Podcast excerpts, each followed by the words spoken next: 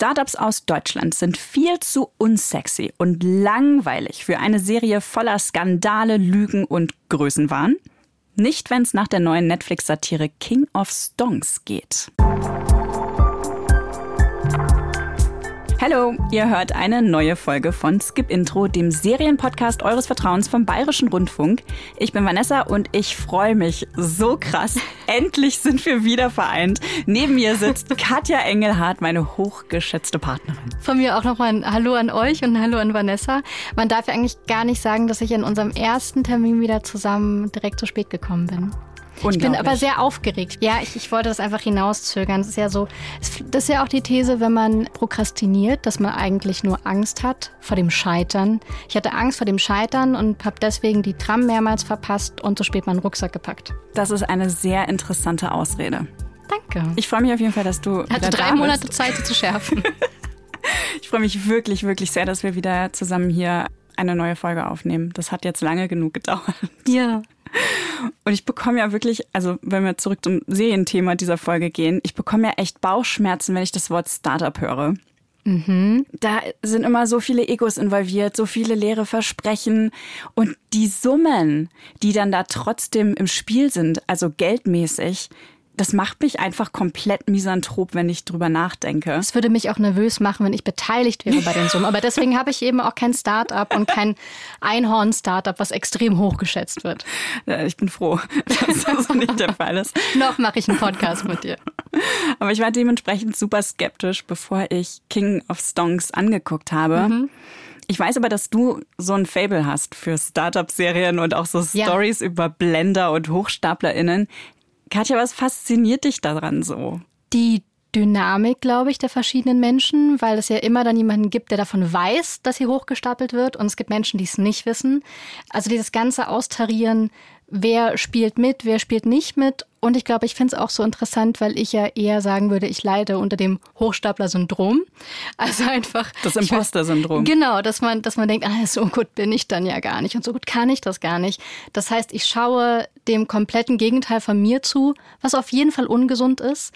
Das schwingt ja auch mal mit bei diesen Geschichten. Man sollte dem nicht nacheifern. Das heißt, ich habe nie das Gefühl, was zu verpassen. Ich müsste das auch tun. Ich müsste auch so ein Startup haben. Und ich glaube auch so ein bisschen wegen der Moral. Auch da kann man sich ganz gut fühlen. Solange ich ja mein, mein normales Leben lebe und die normalen Sachen tue, kann ich auf jeden Fall auch nicht so tief fallen, wenn jemand dann mich des Schwindels überführt. Ja, das ist eine interessante Sichtweise. So habe ich das noch gar nicht gesehen. Vielleicht macht mir die Serie damit auch gleich viel mehr Spaß wenn ich jetzt weitergucken darf. Ja, probier es wirklich mal vielleicht mit der Brille. Ich habe ja tatsächlich erst zwei Folgen gesehen. so sind die Spielregeln. Mhm ich darf nur zwei Folgen sehen, du darfst alle Folgen vorab sehen. Mhm. Und darum stellst du uns die Serie jetzt auch erstmal kurz vor, bevor wir richtig tief eintauchen. Wenn du erfolgreich sein willst, musst du immer wachsam sein. Denn je höher du steigst, desto tiefer kannst du fallen. Felix Armand ist einer, der alles wuppt. Gerade 30, mit allen Floskeln der Unternehmenswelt ausgestattet, ist er der Knopf im Ohr seines Chefs, wenn etwas schiefläuft, der ihm die richtigen Dinge zuflüstert. Felix hat den Plan, seinen Chef repräsentiert. Und der ist immerhin Dr. Magnus Kramer, CEO der Firma Cable Cash, die an die deutsche Börse gehen will. Neben diesem großen Schritt für das Unternehmen sollte es auch ein großer Schritt für Felix werden. Von der rechten Hand zum Co-CEO. Oder wie die Serie uns schnell erklärt, CEO, Chief Executive Officer oder auf Deutsch Chef von allen. Nur hat Felix Chef direkt in Episode 1 von King of Stongs eine andere Idee. Klasse, das äh, überfordert die Leute nur. Wir dürfen das Vertrauen der Anleger nicht verlieren, sonst scheitert der Börsengang. Ohne Börsengang keine Kohle und ohne Kohle kein Cable Cash. Und dann brauche ich auch keinen Co-CEO mehr. Dr. Magnus Kramer ist das Gesicht der Firma. Für ihn ist alles eine Bühne, sein Schreibtisch genauso wie ein Vortrag auf einer Konferenz. Kramer ist einer, der aus vollem Hals brüllend seine Firma pusht und dafür bejubelt wird, wie so viele CEOs aus dem echten Leben auch.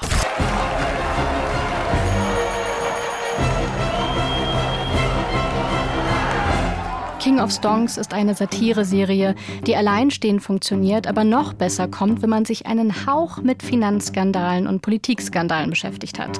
Dann zuckt man schon ab der ersten Red Bull-Dose zusammen, erkennt die CEO-Floskeln und wird erinnert an Firmen, die nichts wert sind, aber für Millionen erworben werden, damit die eigene Bilanz besser aussieht. Und man hat auch einen Hauch von Ahnung davon, was Shortseller mit dem Aufdecken solcher Vorgänge zu tun haben. Bis ins Detail erklärt werden diese komplexen Sachverhalte nicht in der Serie. Es geht nicht um die Zahlen, sondern um die Dynamik. Wie kann Felix Armand ein Arschloch sein und gleichzeitig doch ganz nett? Einerseits treibende Kraft, andererseits leidender Held. Neben der Finte seines Chefs, von wegen, ach, heute wirst du besser doch kein CEO, kommt auch noch Amira Wallace ins Spiel, aka Sheila Williams, die sich mit der Welt der gehypten Unternehmen auskennt und als scheinbare femme fatale ganz offensichtlich von Anfang an das Zeug dazu hat, Felix Leben noch komplizierter zu machen. Aber, wie sein Chef Magnus so schön sagt, äh, wenn man das lösen kann, ohne jemanden umzubringen, dann ist das kein Problem. Oder vielleicht doch? King of Songs hat insgesamt sechs Folgen äh, und die läuft ab dem 6. Juli bei Netflix. Wir haben es gerade schon nochmal gesagt, aber zur Erinnerung, wir waren so lange nicht zusammen. Die Regeln von Skip Intro sind, dass Vanessa diesmal nur zwei Folgen von der Serie gesehen hat. Dann musste sie aufhören und ich habe alle Folgen sehen dürfen. Deswegen frage ich jetzt dich, Vanessa, zuerst mal klassischerweise, was ist denn dein Urteil? Wolltest du, würdest du weiterschauen nach zwei Folgen? Mm, ich bin wirklich total zwiegespalten. Ja und nein. ja und nein. Ich kann mich auch super gut entscheiden, merkt man gerade. Von einerseits finde ich King of Stonks nach zwei Folgen schon wirklich super gut gemacht. Es ist witzig, es mhm. ist wieder wie viele Sachen, die die Bild- und Tonfabrik, also die Produktionsfirma dahinter macht, ultra rasant geschnitten, sehr schnell auch auch geschrieben, so ähm, vom Pointenwechsel, äh, also wie viele da hintereinander rausgeballert werden. Es ist voller Memes und Anspielungen. Auf der anderen Seite ist es mir dann wieder fast zu viel. Und ich habe eine derartige Abneigung gegen diese Seite von der Wirtschaft und auch von der Finanzwelt. Wenn ich mich zu lange damit beschäftige, ich habe es gerade schon gesagt, ich verliere wirklich den Glauben an die Menschheit und diese mhm. Serie, die treibt das einfach so auf die Spitze. Also King of Stonks ist sehr, sehr gut darin, die ganze Zeit den Finger so richtig tief da reinzulegen, wo es weh tut. Hm, ich weiß einfach nicht, ob ich das auf sechs Folgen lang ertragen kann auch wenn diese Serie damit so viel Humor rangeht. Also, mhm. ich weiß nicht, ob ich genug darüber lachen kann.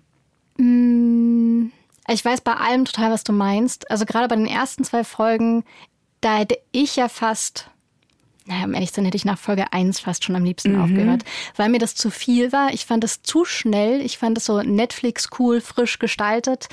Dann hast du ja gerade schon gesagt, die Bild- und Tonfabrik hat das ja schon öfter gemacht auch dass die so Erklärschnipsel mhm. einfügen, wie nochmal so kleine Videos mit so einer Stimme aus dem Off. Also eine, eine, Stimme, die zu gar keiner Figur gehört, die dir jetzt erklärt, hier, das ist ein CEO und so und so funktioniert dann Short-Selling. Ich fand das ein bisschen zu rasant. Ich habe das Gefühl, so langsam möchte ich gerne wieder sehr langsam Geschichte, sehr langsam erzählte Geschichten. Ich fand das sehr viel.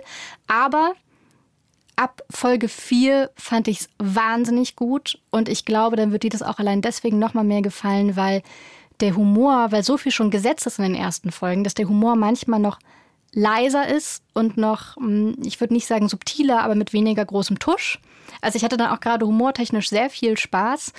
Und was ich gerade noch nicht so genau erwähnt habe, aber wenn du diese Welt nicht ganz so magst, Felix Armand und sein Chef, die sich ja nur in dieser Welt bewegen, bekommen auf einmal noch mehr Druck von außen, sowohl von der Presse als auch von der mysteriösen Frau die sich erstmal äh, Amira Wallace nennt, als auch von der Familie. Also es kommen noch mehr Dinge hinzu, die das Ganze zwar in diesem Wirtschaftssektor spielen lassen, aber eigentlich noch viel, viel mehr sind.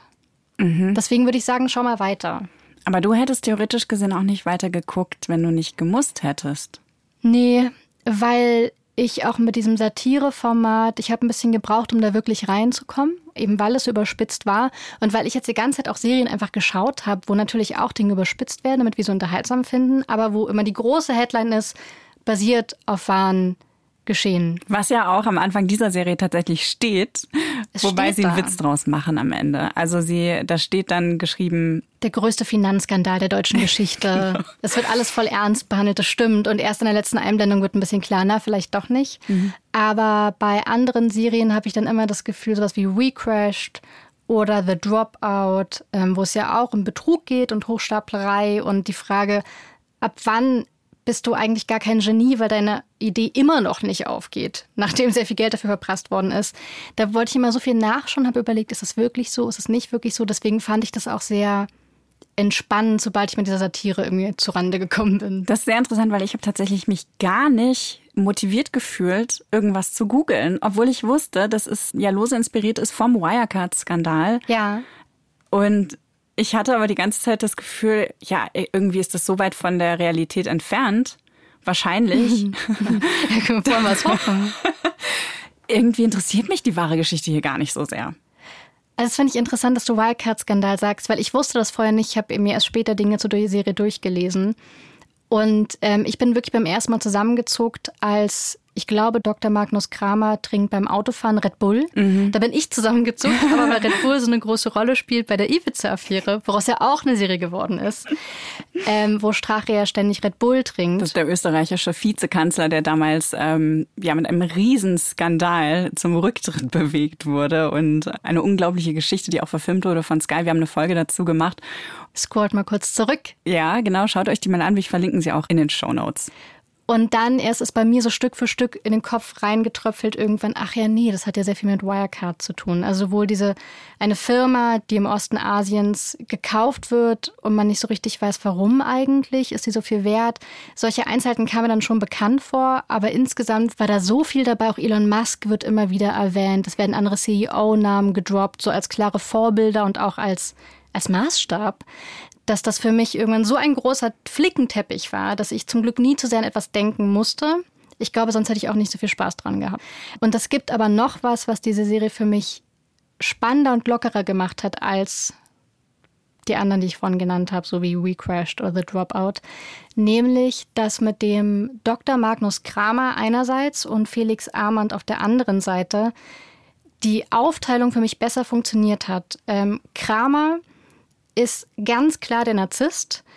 Da kommen wir manchmal ein bisschen näher ran, wo vielleicht seine wunden Punkte sind, aber so viel erfahren wir über ihn eigentlich gar nicht. Der ist völlig überheblich, der soll auch witzig für uns dadurch sein und der wirkt von Anfang an so, den kannst du nicht mehr einfangen. Ja, der der ist- will gar nicht eingefangen Er werden. wohnt in, in so einer Villa mit seiner Frau, Freundin Ariane, die, Ariane! die auch einfach Sie gerne so gerufen brüllt. durchs ganze Haus. Das Haus ist zu groß für die Das ist beiden. so witzig. er muss zu laut brüllen, um sie zu finden. Aber die Figur finde ich einfach unglaublich lustig. Ähm, Die wird gespielt von Matthias Brandt, den ich eh wirklich sehr, sehr gern mag. Und ich finde es toll, dass er da mal so richtig aufdrehen kann. Ähm, Man kennt ihn zum Beispiel aus Tatorten oder auch aus Babylon Berlin. Da hat er in den ersten zwei Staffeln mitgespielt. Und der spielt halt so einen typisch deutschen Typen, der so einfach diesen Exzess dieser, dieser Welt so verkörpert und diesen Größenwahnsinn. Und dann steht er da aber mit so einer, ich glaube, das ist so eine Karnevalsprinzenhaube Ja. rum, wie so ein Ja. Hahn. Aber er hat sonst nichts an. und es ist, es ist einfach so lächerlich. Immer wieder auf den Titelseiten der deutsche Elon Musk und dann im, im Heft drin er im Karnevalskostüm. Ja. Es hat mir physisch wehgetan, das anzugucken. es fühlte sich so unglaublich realistisch an. Ich hatte auch am Anfang, also diese, diese Kappe, die er da trägt, die du gerade beschreibst, ja sehr opulent, ist so goldfarben und hat sowas wie Federn dran. Ja, so wie so ein? Hahnen. Ja, wirklich so gockelig, Ja, wie er genau. auch tatsächlich ist. Und viel später in der Serie checkt man erst, weil dann kommt es zu einer Karnevalfeier, dass es tatsächlich ein Teil des Kostüms war. Ich habe mich vorher immer gefragt, hä, warum hat er das auf? Na, irgendwann hat er ein Ganzkörperkostüm und da passt alles zusammen. Und das ist also dieser eine, dieser Gockel, der das auch komplett will und umarmt und dem alles links und rechts schon völlig egal geworden ist, der ja auch seinen eigenen COO zu dem Zeitpunkt Felix austrickst, damit er nicht diesen versprochenen Co-CEO-Posten bekommt. Und Felix Armand auf der anderen Seite wirkt am Anfang ganz genauso und da kommen wir aber näher ran. Den lernen wir ein bisschen mehr kennen. Der hat irgendwann moralischer Kompass, so, so würde ich mich jetzt nicht so weit aus dem Fenster lehnen wollen. Aber wir haben mehr das Gefühl, dass wir manchmal verstehen, warum reagiert er so oder so. Und der ist dann auch derjenige, wo wir überhaupt das Gefühl bekommen als Zuschauende, ah, ich weiß gar nicht, was der jetzt macht. Vielleicht handelt er gar nicht zu seinem eigenen Vorteil. Vielleicht wird er irgendwas ganz anderes tun. Der, der scheint für mich nach den ersten zwei Folgen immer einfach nur so rumzurutschen und von einem brennenden Feuer zum nächsten zu rennen und der ist getrieben. die möglichst schnell zu löschen, aber er will unbedingt CEO werden und er hat, glaube ich, einfach außerhalb dessen keinen so wahnsinnig großen Moralkompass, sondern er will halt dieses Ziel erreichen. Und eigentlich ist er ja ein netter Typ. Ich habe die Zusammenfassung von der Serie halt vorher gelesen und dachte, ah, okay, wir folgen jetzt wieder so einem typisch klassischen Anti-Helden, aber den sehe ich in ihm gar nicht so sehr. Er verhält sich halt manchmal uncool, wie viele Menschen. er ja. macht so blöde Sprüche auch zu der Amira Wallace, die er ja kennenlernt unter diesem falschen Namen. Und dann denkst du, ja, okay, kann jedem passieren auf einer Party, so richtig dumm halt jemanden mit Vorurteilen behaftet anzumachen. Ja, bist betrunken. Ja, genau bist gerade im Siegesrausch auch, weil ja. die gerade einen großen Deal abgeschlossen haben. Also vielleicht war jetzt keine, ne, war, war richtig dumm, mhm. lernst du draus fürs nächste Mal, aber irgendwie menschlich.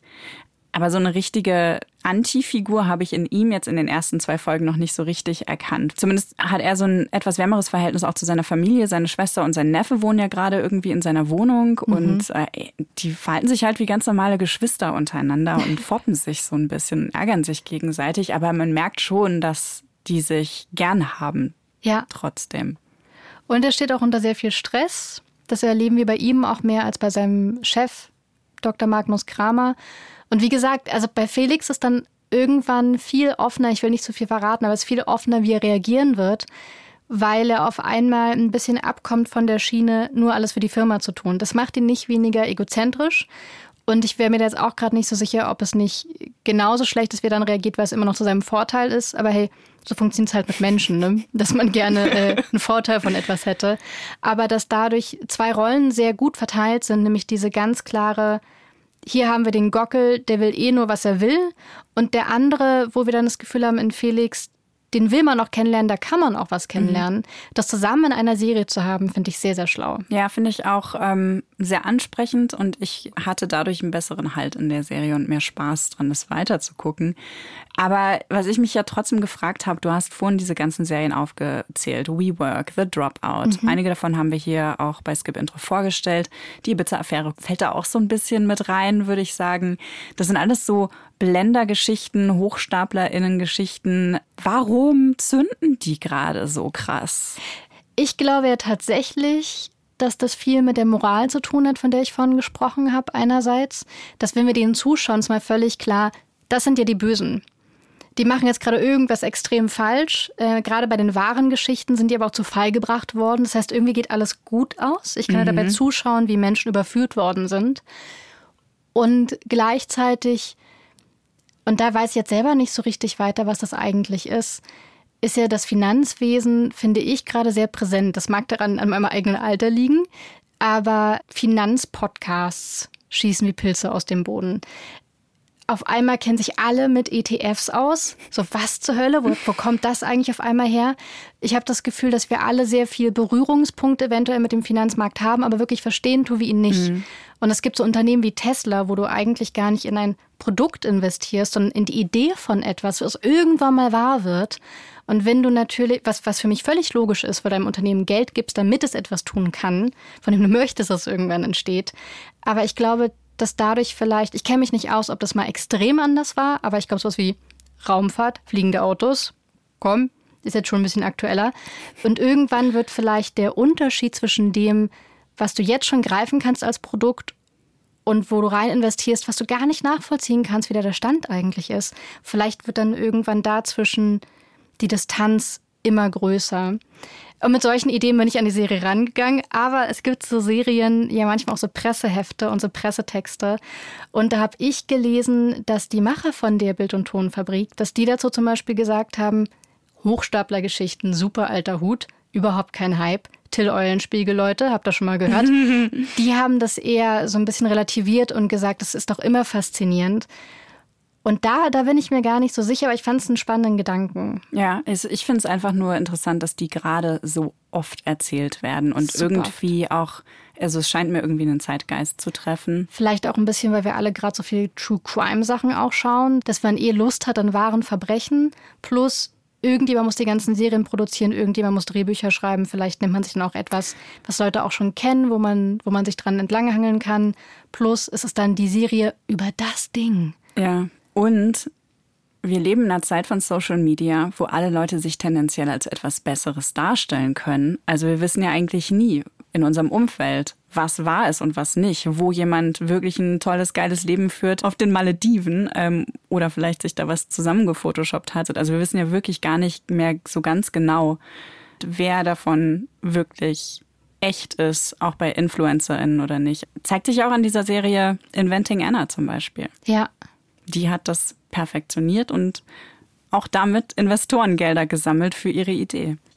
Jetzt spielen ganzen Serien, von denen wir gerade gesprochen haben, in den USA und irgendwie sind wir mhm. von da diese Geschichten auch gewohnt und erwarten sie auch fast. Ähm, King of Stonks spielt in Deutschland, mhm. in Düsseldorf, auch eine Serienstadt, die man nicht so häufig sieht. Das stimmt.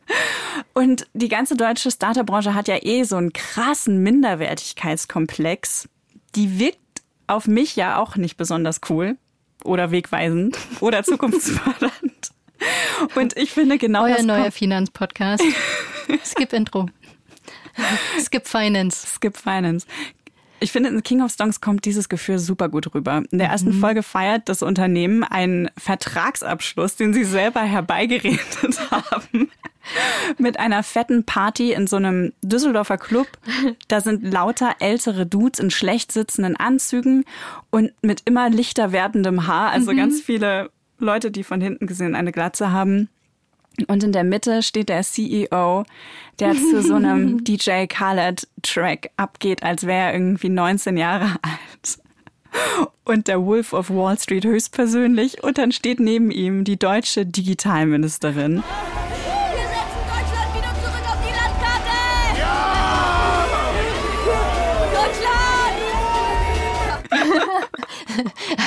also allein, dass jemand Deutschland schreit, ist irgendwie schon unangenehm. Das war so cringy. Ich habe richtig Gänsehaut bei dieser Szene bekommen. Allerschlimmste Party, die ich mir überhaupt vorstellen kann. Ich hoffe, ich hoffe wirklich, dass diese Partys so aussehen, weil ich das weiter hassen will.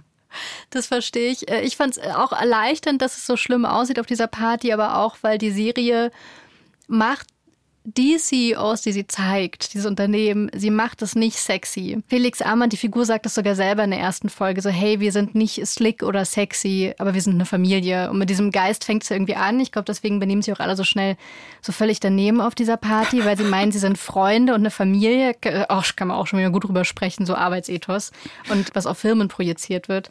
Aber dass das so peinlich aussah, hat mir auch geholfen, dass es nicht noch so eine Hochglanzserie aus den USA war, wo die Zwischenschritte, wo der Erfolg noch da war, alles ganz wundervoll ist. So wie alle, bei WeWork zum Beispiel. Genau, wo ich ja eher das Gefühl habe, oh, finde ich nicht gut, was hier passiert, aber auf der Party möchte ich sein. Mhm. Das ist bei King of Stonks überhaupt nicht der Fall. Auch die, äh, die Digitalministerin sagt auch irgendwann den Satz, man, man wolle, wolle denen ja mal zeigen der Welt, dass Deutschland mehr kann als Datenschutz. Weil ich mir auch denke, boah, also wenn das die Konsequenz ist, möchte ich nur Datenschutz, weil es so unangenehm ist. Aber eine Szene, die auch super peinlich ist, die kommt in einer späteren Folge, auch auf einer Party. Dr. Magnus Kramer findet sich ja diesen Partylöwen und überdreht dann extrem und er lässt sich irgendwann im Überschwang das Logo von seiner eigenen Firma tätowieren, die Cable Cash heißt. Und das Logo setzt sich zusammen aus C und C. Und ein C ist gespiegelt, sodass sich so eine liegende Acht ergibt, dieses Unendlichkeitszeichen. Und er lässt sich das auf dem Arsch tätowieren. Und dass das so ein Statussymbol von Erfolg und Euphorie sein soll, ist einfach so unattraktiv, dass es wirklich keinerlei Werbung sein könnte.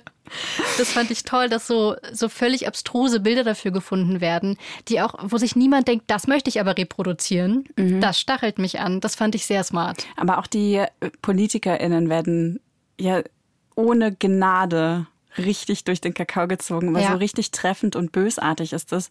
Da habe ich mich echt dran erinnert gefühlt an so Böhmermann-Clips, für die ja die Bildtonfabrik zehn Jahre mhm. lang, glaube ich, äh, zuständig war für Böhmermanns Neo-Magazin Royal Show.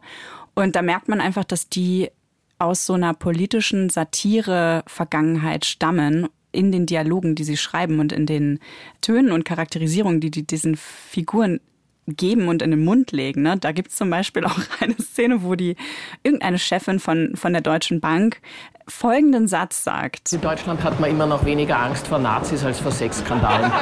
Und alle lachen und ja, natürlich ist es so. Und es kommen immer wieder solche, solche Szenen vor oder solche Sätze vor, wo du denkst, ja, das hätte auch ein Late-Night-Show-Host sagen können. Ja, ich fand auch da die Situation total gut, weil alle um sie herum lachen, mhm. die aus demselben Business sind. Und wir vom Bildschirm würden ja auch lachen, aber aus einem anderen Grund. Nämlich, weil wir das nicht gut finden und nicht richtig finden ja. und, und das mutig finden, eventuell, dass jemand das mal so zusammenfasst. Ich habe übrigens mal für Skip Intro mit Matthias Muhrmann, dem Showrunner, mhm. gesprochen, nicht über King of Stonks, aber über How to Sell Drugs Online Fast und da haben die auch drüber gesprochen, was sie so inspiriert. Also, falls euch die Folge interessiert, ich habe sie mal in den Show Notes verlinkt. Wir haben ja gerade schon festgestellt, dass die Serie sehr gut darin ist, so dass das Deutsche rauszukehren und auch diese Piefigkeit die mhm. in unserer Startup- und Finanzwelt und auch vielleicht in unserer Politik und in unserem Wesen so ein bisschen drinsteckt, die wir als Menschen, die hier leben, sehr schnell erkennen können und verstehen und auch diese ganzen Anspielungen verstehen können, auch das mit dem Karnevalshut und solchen Sachen. Ja.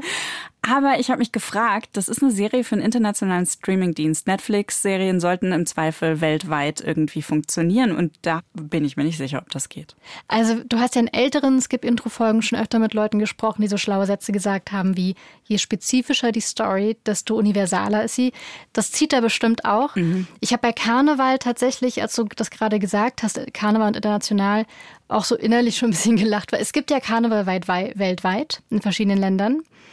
Aber ein Karneval in Rio de Janeiro sieht halt doch ein bisschen cooler aus als der in Deutschland. Ja, vor allen Dingen erkennt man denn unsere Karnevalskostüme überhaupt? Also ich wenn der da in diesem komischen Gockelaufzug steht. Ja.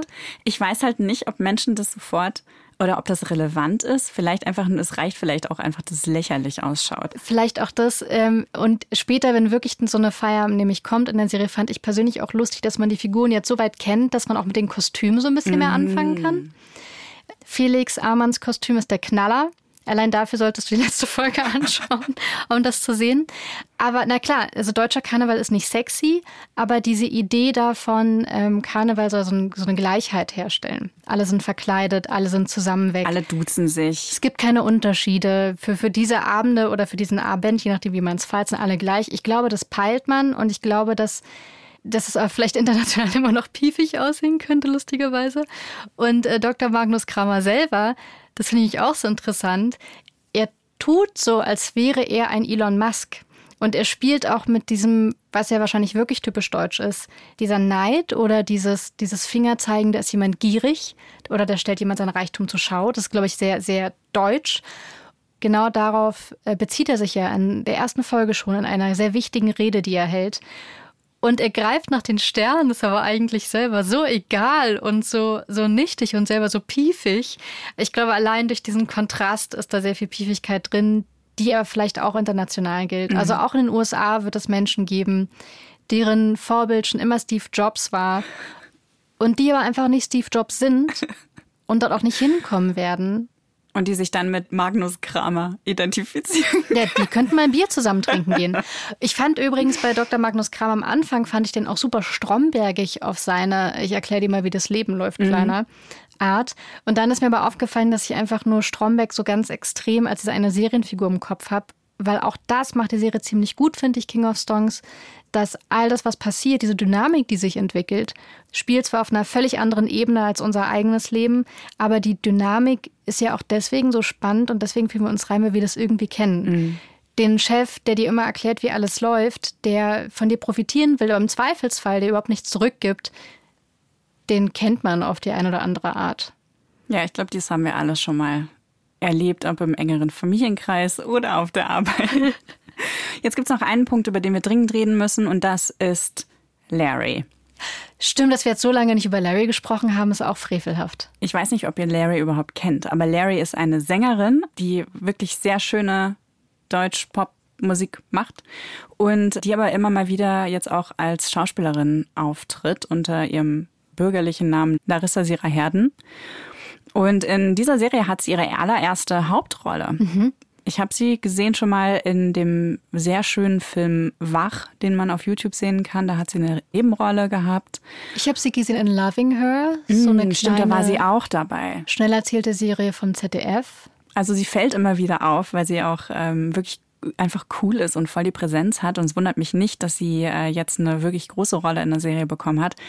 Sie spielt die Gegenspielerin von Felix Amann. Sie ist so eine super taffe Frau. Ich habe in den ersten zwei Folgen gelernt, dass sie sein Business, seinen Skandal auffliegen lassen will. Und mhm. sie ist Shortsellerin, mhm. was in der Serie mit so einem Erklärbit erklärt wird. Shortselling ist so ziemlich das Riskanteste, was man an der Börse machen kann. Ihr müsst euch das ungefähr so vorstellen. Sie wettet Geld auf einen Misserfolg, mit dem niemand rechnet. Zum Beispiel, dass Deutschland gegen England im Fußball verliert. Aber wenn es dann doch passiert, wird sie sehr reich. Je unwahrscheinlicher das Ereignis, desto höher die Gewinnquote. Dieser Mann hier hat im Januar 1986 zum Beispiel darauf gewettet, dass die Challenger weniger als zwei Minuten nach dem Start explodiert und alle Astronauten sterben. Das ist vielleicht nicht ganz moralisch, aber dafür gehört ihm jetzt die Insel neben der von Jeffrey Epstein. Also kann er immer noch auf jemanden runtergucken. Man kann sein Geld so ziemlich auf alles wetten. Ich finde es super, dass die Serie das so macht. Also ich finde, diese Erklärbits sind schon ein bisschen überstrapaziert. Das hast du vorhin schon mal gesagt. Es wird viel zu oft gemacht mittlerweile. Aber an der Stelle hätte man es nicht schneller zusammenfassen können, weil es ultra komplex ist. Ja. Also da war das jetzt vielleicht ein sehr einfacher, fauler Kniff, um ähm, dieses Problem zu lösen, aber ich finde, es hat das Tempo weiterhin hochgehalten und deswegen habe ich der Serie das jetzt verziehen, dieses äh, Stilmittel. Auf jeden Fall ist aber Larry, beziehungsweise in der Serie heißt sie ja Amira Wallace, alias äh, Sheila Williams. Ich habe mich halt gefragt, ist sie nicht eigentlich viel zu krass als Gegenspielerin für Felix Armand, der da so ein bisschen planlos durch die Gegend stolpert von einem Problem zum nächsten. Ich fand die Figur von Larry tatsächlich am Anfang nicht sympathisch, weil die für mir zu viel Plan hatte. Also die hat so einen tollen Look. Also die Kostüme sind super gut. Mhm. Äh, man merkt, die hat Geld, die hat Ahnung, die ist sehr zielstrebig. Und am Anfang fand ich, sie stach halt so raus im Haufen von Cable Cash. Von den ganzen weißen Dudes, die ja, da genau. rumstehen. Und sie wird aber viel, viel interessanter. Man merkt auch schon sofort, wenn sie sich treffen, deswegen ist das kein echter Spoiler, dass irgendwas mit den beiden sein wird, mit Felix. Die haben eine Chemie. Und Sheila, genau, da ist eine Chemie drin und das, das spitzt sich noch weiter zu. Ich fand es aber vor allem total interessant, dass die auf diesem Finanzparkett, sage ich mal, ja wirklich Gegenspieler sind.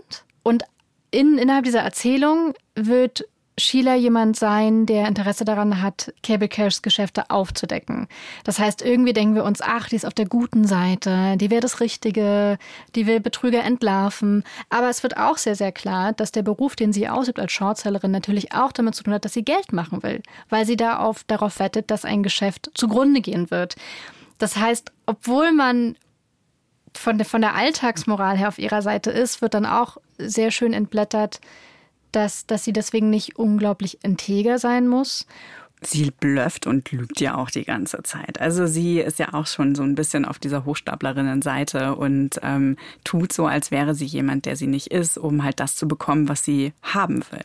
Und das, was sich dann zwischen den beiden entwickelt, obwohl die auf zwei Seiten stehen, ist es halt so gar nicht, es ist nicht Romeo und Julia oder sowas in der Art, weil die eben nicht da hineingeboren worden sind, sondern dieses Finanzsystem, diese Startup-Welt, diese Unternehmenswelt ist eine aufgebaute, du entschließt dich, das zu tun. Das basiert alles auf Entscheidungen, die du sehr bewusst getroffen hast.